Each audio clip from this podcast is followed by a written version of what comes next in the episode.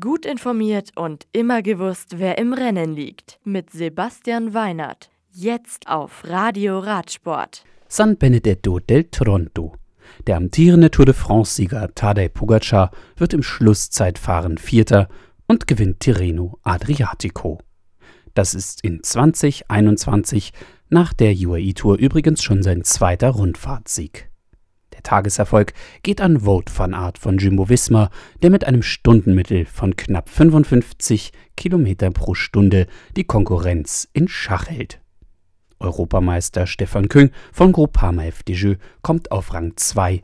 Zeitverweltmeister Filippo Ganna von Ineos kommt 11 Sekunden hinter dem Etappensieger auf Rang 3.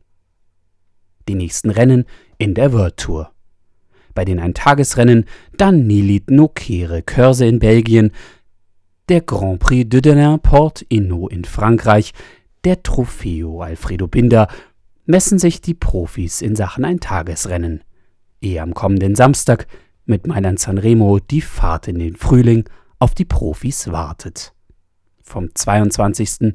bis 28. März findet dann mit der Volta a Catalunya in Spanien die nächste einwöchige Rundfahrt statt.